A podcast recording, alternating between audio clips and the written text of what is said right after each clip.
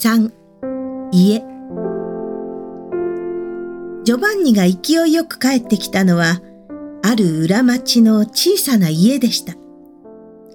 その三つ並んだ入り口の一番左側には空き箱に紫色のケールやアスパラガスが植えてあって小さな二つの窓には費用医が降りたままになっていました。お母さん今帰ったよ。具合悪くなかったの？ジョバンニは靴を脱ぎながら言いました。ああ、ジョバンニ、お仕事がひどかったろ？う。今日は涼しくてね、私はずっと具合がいいよ。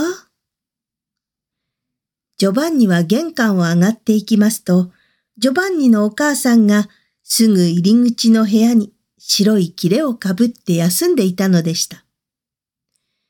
ジョバンニは窓を開けました。お母さん、今日は角砂糖を買ってきたよ。牛乳に入れてあげようと思って。ああ、お前先にお上がり。私はまだ欲しくないんだから。お母さん、姉さんはいつ帰ったの？ああ、三時頃帰ったよ。みんなそこらをしてくれてね。お母さんの牛乳は来ていないんだろうか？来なかったろうかね。僕行って取ってこよう。ああ、あたしはゆっくりでいいんだから。お前先にお上がり。姉さんがね、トマトで何かこしらえてそこへ置いていったよ。では僕食べよう。ジョバンニは窓のところからトマトの皿を取ってパンと一緒にしばらくむしゃむしゃ食べました。ねえお母さん、僕、お父さんはきっと間もなく帰ってくると思うよ。ああ、あたしもそう思う。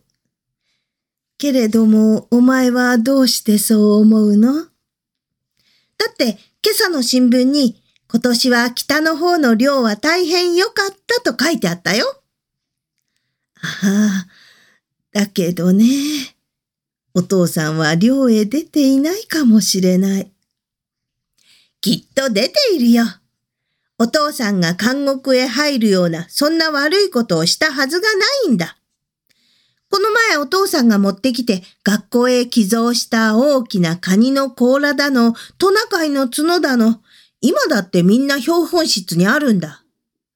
6年生なんか授業の時先生が代わる代わる教室へ持っていくよ。お父さんはこの次はお前にラッコの上着を持ってくると言ったね。みんなが僕に会うとそれを言うよ。冷やかすように言うんだ。お前に悪口を言うの？うん。けれども、カンパネルラなんか決して言わない。カンパネルラはみんながそんなことを言うときは気の毒そうにしているよ。カンパネルラのお父さんとうちのお父さんとはちょうどお前たちのように小さい時からのお友達だったそうだよ。あ、だからお父さんは僕を連れてカンパネルラの家へも連れて行ったよ。あの頃はよかったな僕は学校から帰る途中、たびたびカンパネルラの家に寄った。カンパネルラの家にはアルコールランプで走る汽車があったんだ。レールを7つ組み合わせると丸くなって、それに電柱や信号表もついていて、信号表の明かりは汽車が通る時だけ青くなるようになっていたんだ。いつかアルコールがなくなった時、石油を使ったら缶がすっかりすすけたよ。そうかね。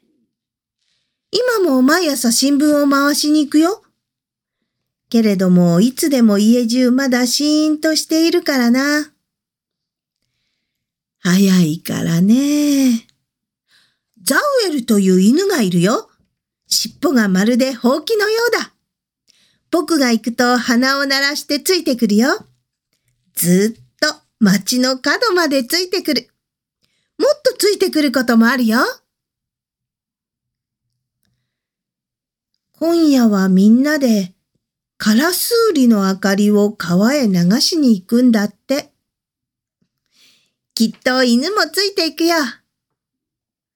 そうだ。今晩は銀河のお祭りだね。うん。僕、牛乳を取りながら見てくるよ。ああ、行っておいで。川へは入らないでね。ああ、僕、岸から見るだけなんだ。一時間で行ってくるよ。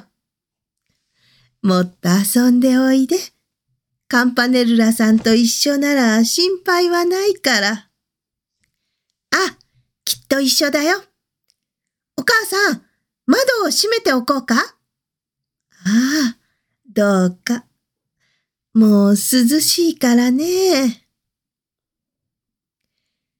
ジョバンニは立って窓を閉め、お皿やパンの袋を片付けると、勢いよく靴を履いて、では、間半で帰ってくるよ。と言いながら、暗い戸口を出ました。